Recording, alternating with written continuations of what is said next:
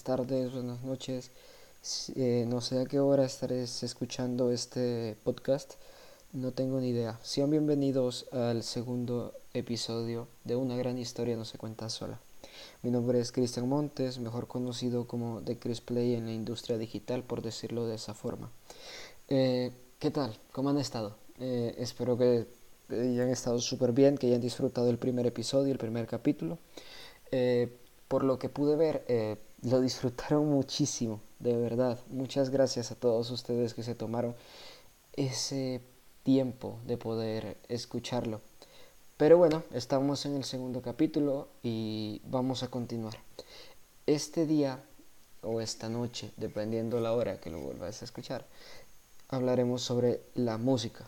Vamos a comenzar con una pregunta que estuve pensando todo el día realmente en cuál sería su respuesta ideal.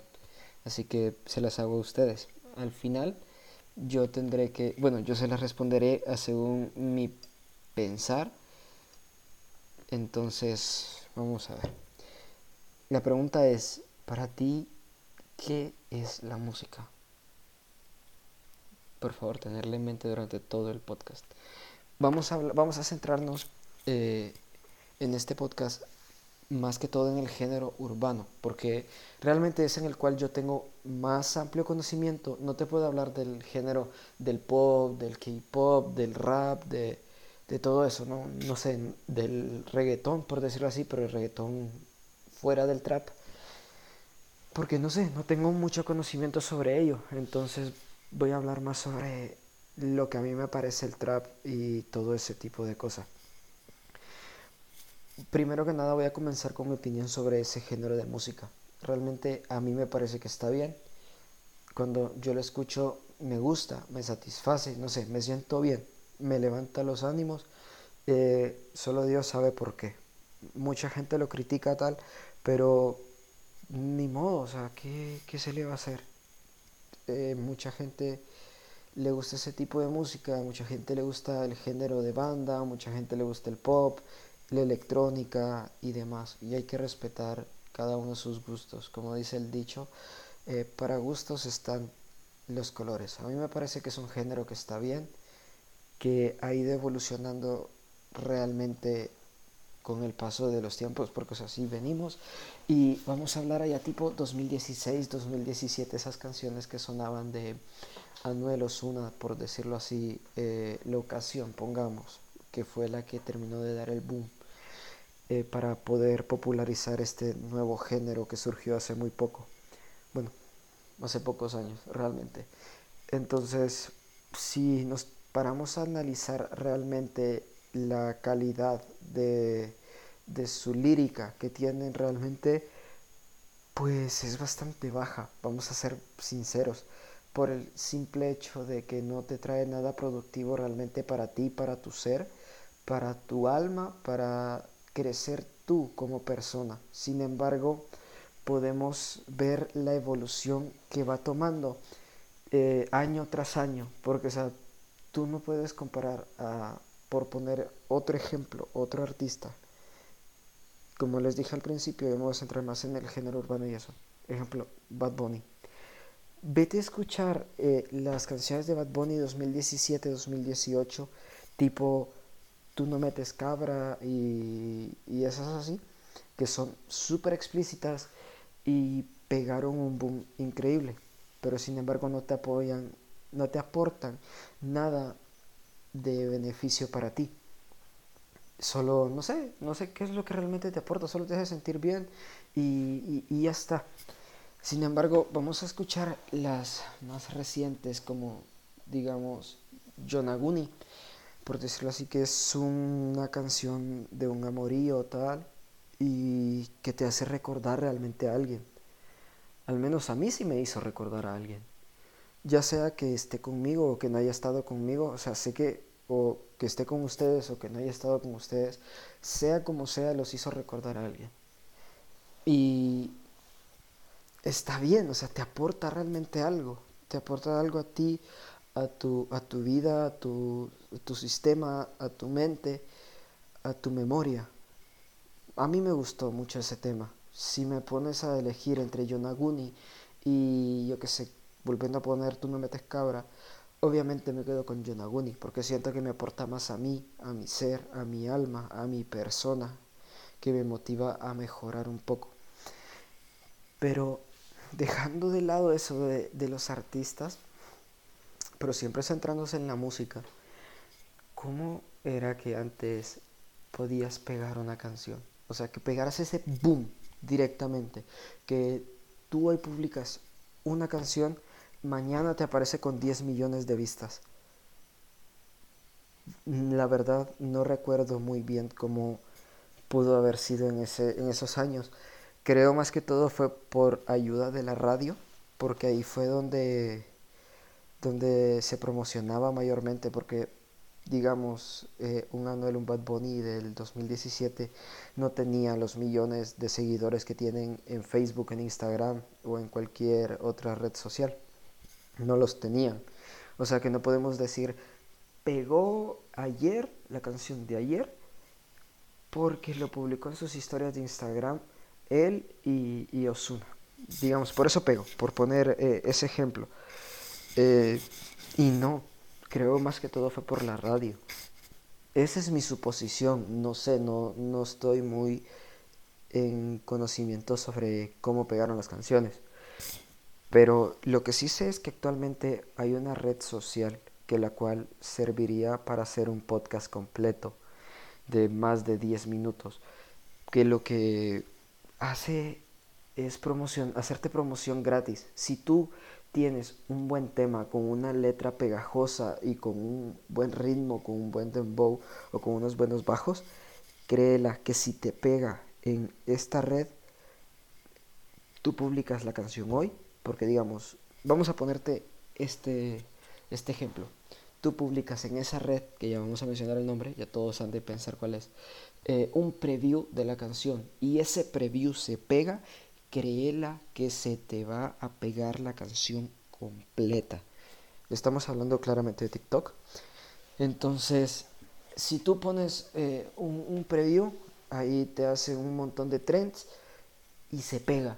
Y te lo digo realmente porque yo así es como he encontrado muchas de las nuevas canciones. Ejemplo, hace como dos, tres días, eh, también otra vez, eh, Bad Bunny con Romeo Santos sacó un tema, el cual a mí en lo personal no me gustó mucho, pero yo lo conocí por esa red, no porque me lo notificara YouTube, no porque me lo notificara Instagram o Facebook, me lo notificó TikTok con sus trends y todo eso. Hay que ser realistas.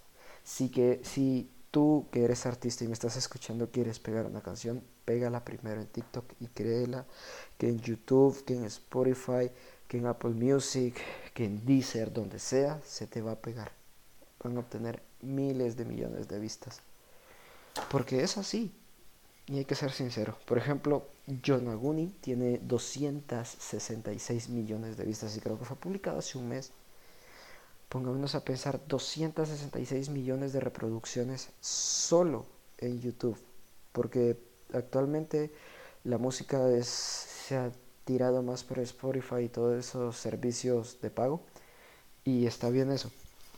Entonces, pero solo en YouTube tiene 266 millones de vistas y creo firmemente que fue por el trend que hubo ahí realmente.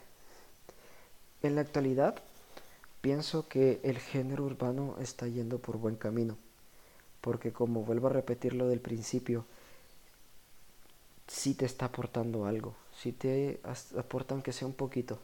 No es como, como el principio del todo, que no, te aportaba en absolutamente nada, no te ayudaba en, en ti, en mejorar tú, en mejorar tus pensamientos.